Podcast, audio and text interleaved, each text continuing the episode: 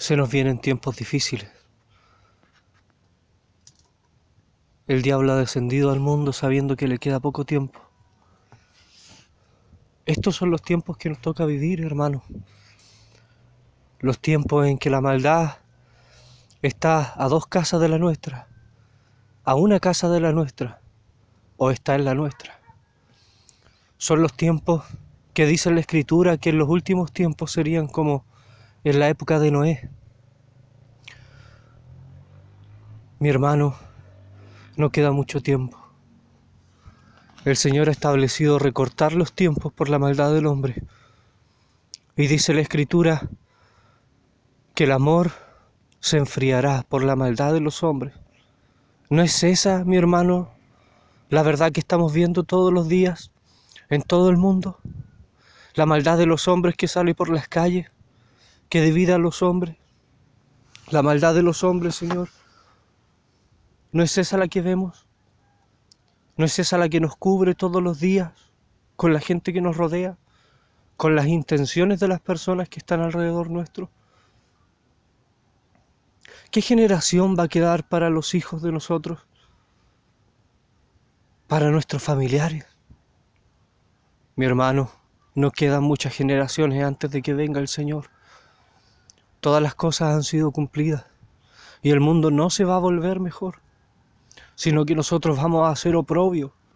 Las tinieblas tienen que aumentar, la oscuridad tiene que aumentar. Pero sepa mi hermano que mientras más intensa es la oscuridad, más brilla una luz entre medio. Por tanto, afirmémonos del Señor, no lo soltemos por nada. ¿En quién tendremos salvación, hermano? Muchos de los hijos del Señor ya están en su santo monte adorándole. Ellos están felices con el Señor. Así como en los tiempos de Noé, cuando el Señor arrebató a Enoch y Matusalén falleció antes del diluvio, así el Señor se está llevando a sus hijos. Porque viene algo fuerte. Porque es lo que nos toca vivir. La iglesia no es una iglesia que va a ser amada por el mundo o aceptada. La iglesia de Dios no es una iglesia que abra la boca y todos queden embobados y recibiendo la palabra eh, eh, gozosos, no en este tiempo, mi hermano. Porque en este tiempo hubo abundancia y bendición. ¿Y qué hizo el hombre? Se apartó de Dios. Nosotros mismos nos apartamos del Señor. Por lo tanto, la oscuridad del mundo tiene que aumentar sobre nosotros y todas las carnes, Señor, que pisan este mundo tienen que empezar a podrirse. Porque nosotros nos hemos desvanecido. ¿Por qué el Señor nos dice que seamos la sal de la tierra, mi hermano? Es porque la sal se ocupaba primero para dar sazón y sabor a las comidas, algo que, que hace digerible las cosas, porque si no serían muy desabridas. El Señor la única manera que tiene para digerir este mundo de alguna manera es que nosotros estemos bien salados, mi hermano. Si Él encuentra que este mundo deja de tener sabor, lo va a escupir. Nosotros somos la sal de la tierra, pero si la sal se desvanece, ¿con qué será salada? Ya no sirve más para nada, sino para echar, ser echada afuera y hollada por los hombres, pisoteada hasta que la muelan, hasta que cada uno de sus granos se confunda entre el polvo de la tierra. Procuremos ser sal, mi hermano, procuremos ser luz. El ejemplo es el mismo, pero son dos cosas distintas. La sal servía para el sabor, pero también para preservar la carne y los alimentos. Este mundo sin la iglesia se pudre, mi hermano. Eso es lo que intenta Satanás, pudrir este mundo quitando a la iglesia, quitándola de la esfera social. Pero él no sabe que los hijos de Dios le buscan en privado y así nuestro Padre Celestial nos verá en privado y nos recompensará en público. Pero para eso, mi hermano, tenemos que estar aferrados del Señor, tenemos que estar santos delante del Señor, tenemos que estar firmes delante del Señor, tenemos que amarnos unos a otros y amarlos a Él por sobre todas las cosas, más que a este mundo, más que a nuestra vida. ¿Cuántas veces oramos para decirle al Señor, Señor, Estoy dispuesto a morir por ti. ¿Cuántas veces nos ponemos en la situación de morir por Dios? ¿Cuántas veces nos, nos, imaginamos los azotes? ¿Cuántas veces nos imaginamos siendo escupidos o siendo insultados? ¿Cuántas veces nos imaginamos siendo golpeados? ¿Cuántas veces nos imaginamos siendo humillados? ¿Acaso no es ese el final del cristiano? ¿No es esa la tolerancia absoluta que tiene que mostrar el evangélico que está en Cristo? ¿No será en esos momentos cuando el Espíritu del Señor nos haga fuerte? Cuando veremos los cielos como Esteban y estarán abiertos y veremos al Señor sentado en su trono iluminando como el sol. ¿No es para eso que el cristianismo está en este mundo? ¿No es para eso que el Señor tocó nuestras vidas y nos redimió? Mi hermano, si vinimos al mundo para ser aceptados por las personas, para que nos sonrían, para que nos encuentren todo bueno, preocupémonos. Nosotros tenemos que ser rechazados del mundo.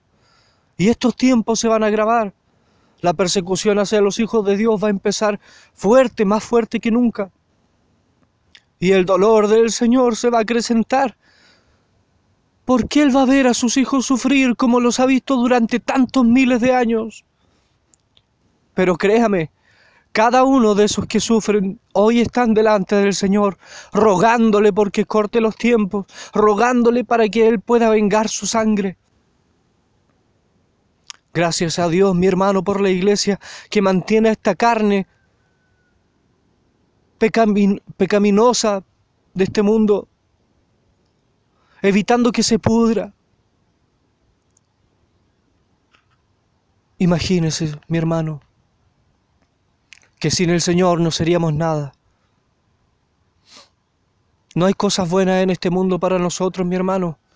La televisión está llena de injusticias, está llena de mentiras, está llena de programas que alaban eh, eh, los cagüines, que alaban la infidelidad, que alaban el asesinato, la muerte a los criminales, a los narcotraficantes llenos de programas donde nos muestran la muerte como algo común y normal.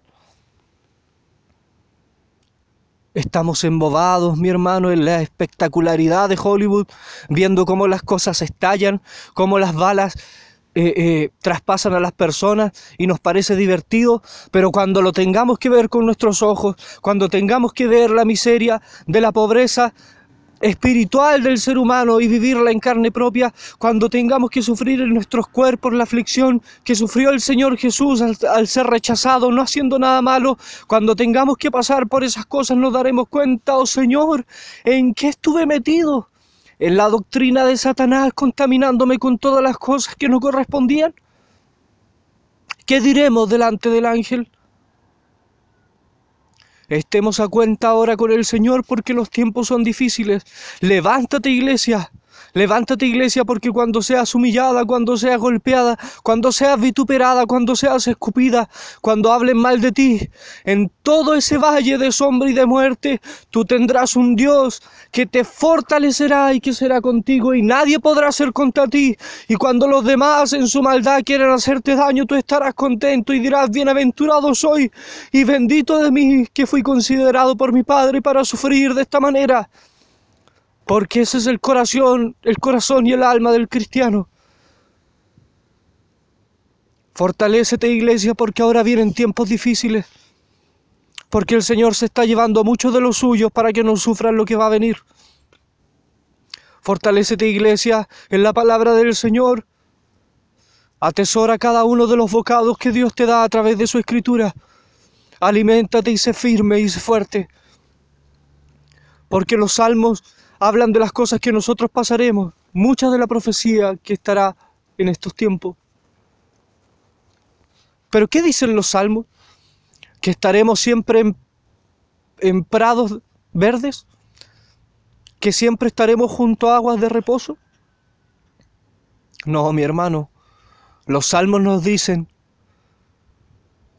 que aunque valle de sombra y de muerte esté sobre nosotros, y nosotros estemos en medio de ese valle, que aunque la oscuridad del mundo nos rodee,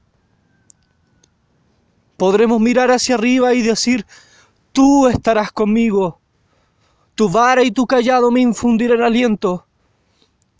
La escritura no dice que nosotros no pasaremos por el valle de sombra y de muerte, sino que nos prepara para que nosotros pasemos por el valle de sombra y de muerte como corderos, como lo hizo el Cristo que pasó por la humillación máxima por nosotros.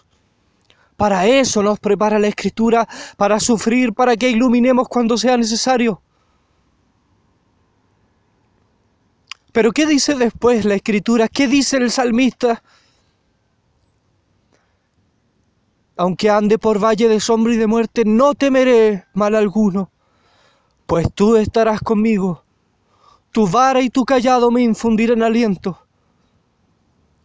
Estaremos en medio del sufrimiento, gozosos, mi hermano, llenos del poder del Señor Así como nuestros hermanos en el pasado morían cantando alabanzas y levantando sus brazos, nosotros estaremos en medio del sufrimiento y del, dolor, viendo a Cristo por sobre todas las cosas y amándole más a Él que a nuestras propias vidas.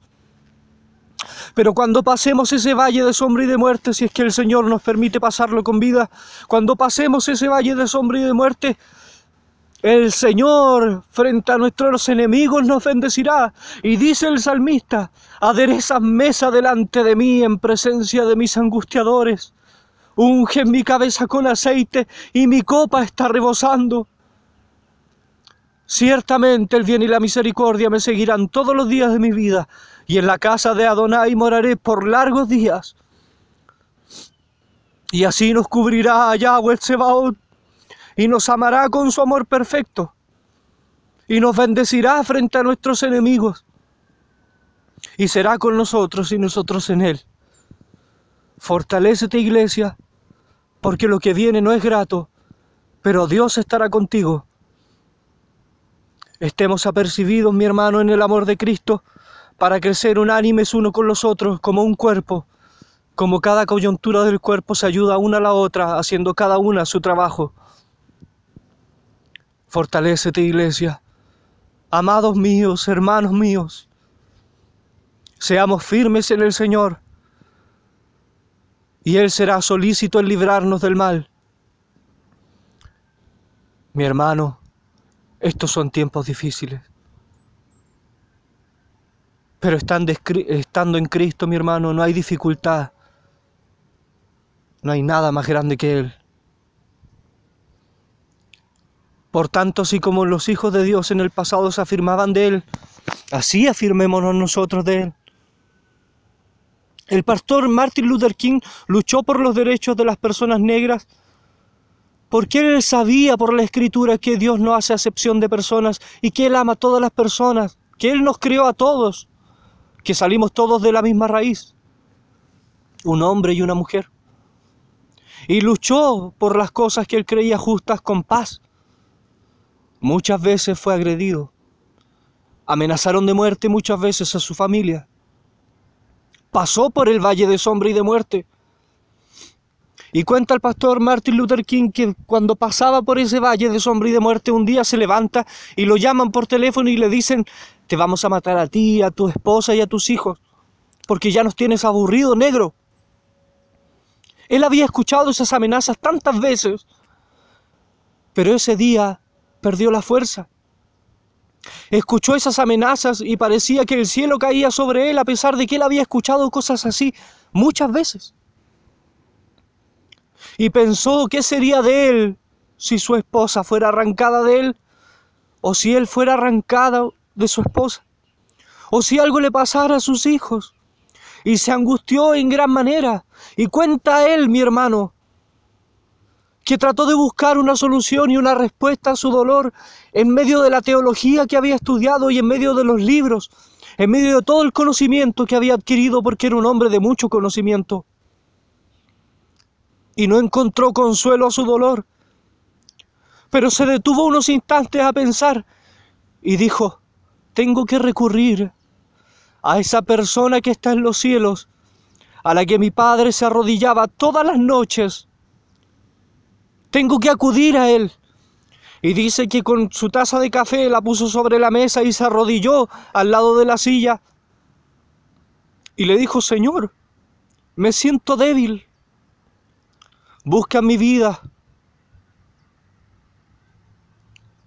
No puedo pasar por esto, Señor. Y se apoderó de él una angustia de muerte. Como la angustia que sintió el Señor en el Getsemaní al saber que iba a morir. Así se apodera la angustia de los hijos de Dios, que su conciencia está limpia, pero que el mundo los persigue. Y le dijo, Señor, ayúdame. Entonces él cuenta que sintió una voz que le dijo, levántate, porque aquí yo estaré contigo hasta el final de los tiempos. Y eso fue suficiente, mi hermano, para que ese hombre nunca se apartara de Cristo, porque escuchó la voz del Señor que le dijo, he aquí yo estaré contigo hasta el final de los tiempos. Y así está el Señor con nosotros hasta el final de los tiempos, porque esa es su promesa. No decaigas, iglesia, tienes buenas rodillas, el Señor está contigo. Dios los bendiga mucho, hermanos míos. Amén.